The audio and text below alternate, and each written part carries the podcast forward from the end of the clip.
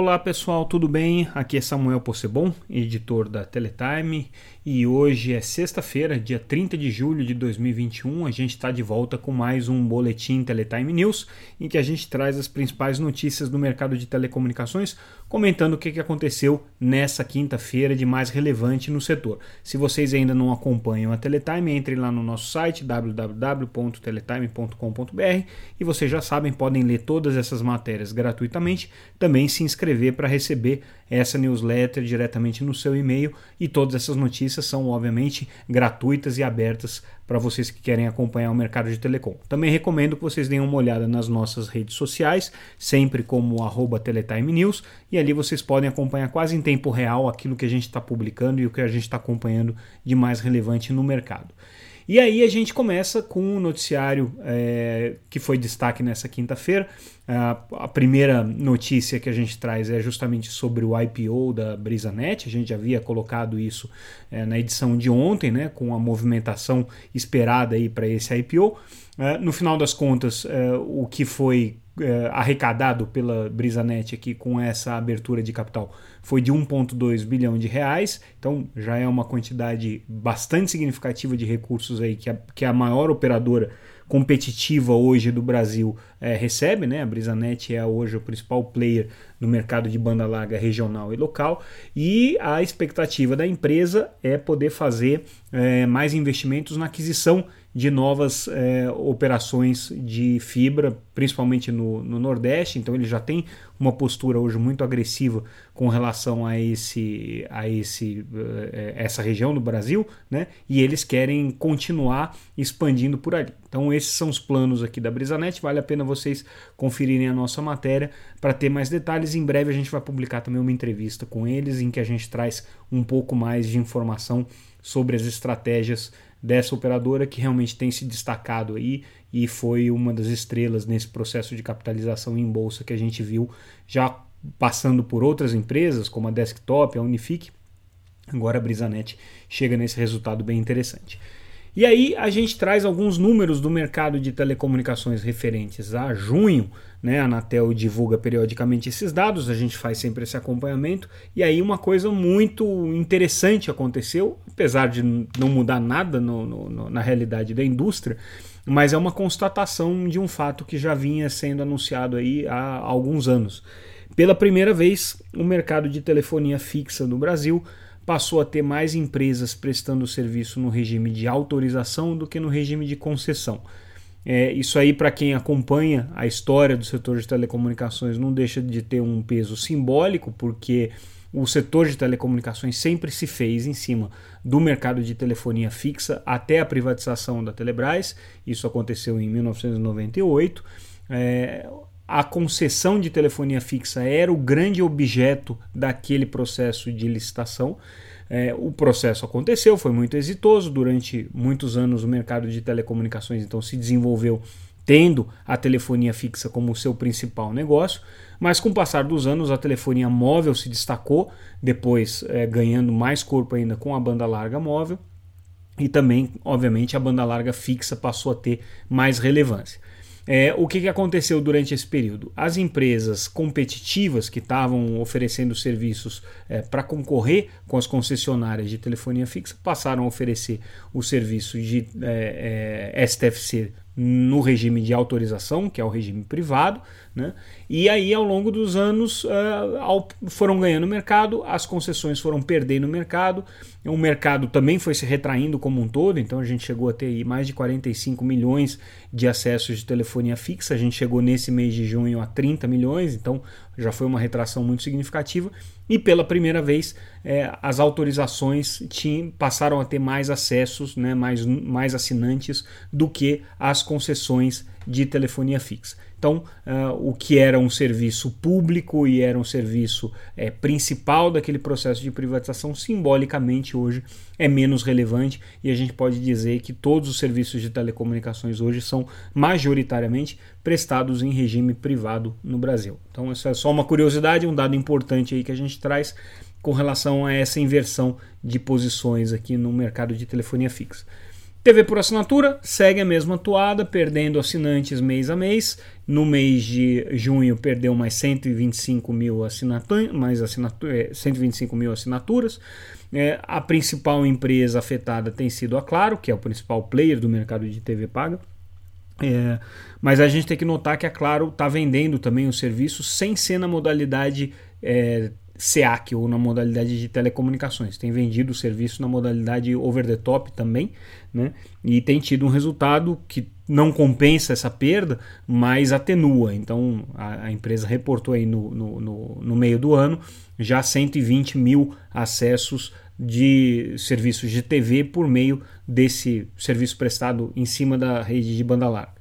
Então a coisa está se compensando ali. De qualquer maneira, esse ano tem sido um ano especialmente é, cruel com o mercado de TV por assinatura. A perda média aí de assinantes é da casa de 160 mil por mês. Já são quase um milhão de assinantes perdidos é, entre janeiro e junho, ou seja, nos primeiros seis meses do ano. Continuando essa trajetória, o ano fecha aí com 2 milhões de assinantes a menos do que a gente tinha em 2020. Uh, a gente traz também os dados com relação ao mercado de telefonia móvel. O mercado de telefonia móvel, curiosamente, né, ele, ele apresentou uma retração em junho, mas aí a nossa reportagem chama atenção de que muito provavelmente essa retração se deve a um processo de subnotificação. A gente tem algumas operadoras competitivas, principalmente MVNOs, que não é, apareceram ali com relatos de números de assinantes é, nesse, nesse mês de junho. Então, provavelmente essa queda se deve a isso. E amanhã a gente vai trazer os dados do mercado de banda larga é, que vão ser publicados nessa sexta-feira. Então, fiquem ligados aí. Ah, saiu hoje também o balanço do grupo Telefônica, teve um lucro absurdo, muito expressivo, muito acima do que eles tiveram no período anterior é, na casa aí de 7 bilhões de euros, mas é importante notar que esse lucro aqui ele se deve, na verdade, à venda de ativos, né, à venda das operações é, de torres que eles fizeram para American Tower e algumas outras alienações de ativos importantes, então isso deu uma turbinada aí nos resultados da Telefônica. Importante é que o Grupo Telefônica, que tinha um endividamento aí para cima de 35 bilhões de euros há um ano atrás, conseguiu reduzir em 11 bilhões de euros esse endividamento. Então a Telefônica, que tinha uma situação né, financeira muito delicada por conta dessa alavancagem, parece que começa a respirar um pouco melhor. Claro que isso é também função dessa venda de ativos, ela está passando alguns ativos não estratégicos para frente. Né? O Brasil não está incluído nesses ativos, mas de qualquer maneira a empresa tem essa estratégia agora para tentar reduzir a sua dívida. Nas reuniões da Anatel que aconteceram no conselho diretor dessa quinta-feira, é, não teve grandes novidades, porque os, os casos mais relevantes é, foram é, adiados, né? então, ou por pedido de vista ou por pedidos do próprio relator, mas alguns indícios importantes de coisas que vão acontecer. No caso da Oi Imóvel, é, um, um, existe um recurso da Algar para ser parte é, dessa, é, desse processo de anuência, pro, de anuência prévia da Oi Imóvel. E Algar é, já teve o pedido negado pela área técnica, mas aí o conselheiro Moisés Moreira, que está relatando o recurso agora no conselho diretor, também sinalizou que vai negar isso daí, é, vai negar a entrada da Algar, mas é, acolheu a possibilidade da Algar peticionar nesse processo e apresentar os seus argumentos. Então, os argumentos, os pareceres jurídicos, toda, toda a argumentação que sustentaria um recurso da Algar vai entrar no processo, vai ser considerado pela área da Anatel, caso prevaleça esse voto do conselheiro Moisés Moreira. Não foi votado porque o conselheiro Vicente Aquino, que também relata um processo muito semelhante, só que da Telcomp, pediu vistas e deve trazer em breve a sua análise, já conciliando esses dois casos, que devem seguir uma linha possivelmente parecida. Tá? Se bem que no caso da, Telcomp é, não são empresas tão afetadas quanto a Algar especificamente. A Algar é a concorrente direta é, do, do, da Oi Imóvel e concorrente direta das empresas que estão comprando Oi Imóvel, a TIM, a Claro e a Vivo. Então vamos ver como é que vai ser a resposta do conselheiro Moisés Moreira. É, outro ponto importante é o TAC da Vivo. Né? A gente sabe que a operadora está negociando junto com a Anatel a realização de um termo de ajustamento de conduta em relação a alguns episódios aí, é, que abriram, suscitaram né, processos administrativos contra a empresa. É, a Vivo já tinha tentado um, um TAC em 2018, não deu certo naquela ocasião porque houve muito questionamento com relação às cidades que estavam sendo contempladas ali com, com projetos adicionais, mas aí agora eles estão tentando um segundo TAC. O conselheiro relator, que é o conselheiro Emanuel Campelo, pediu o adiamento da sua, da sua para apresentar o seu relatório de 120 dias.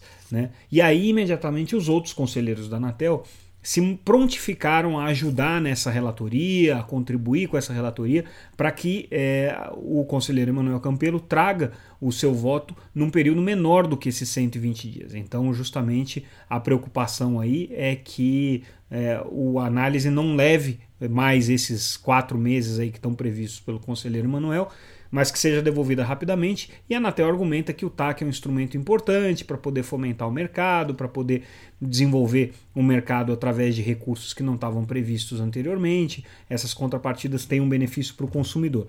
O conselheiro Emanuel ficou de analisar o assunto com o máximo de brevidade e depois discutir com seus pares ali no conselho o que, que vai acontecer.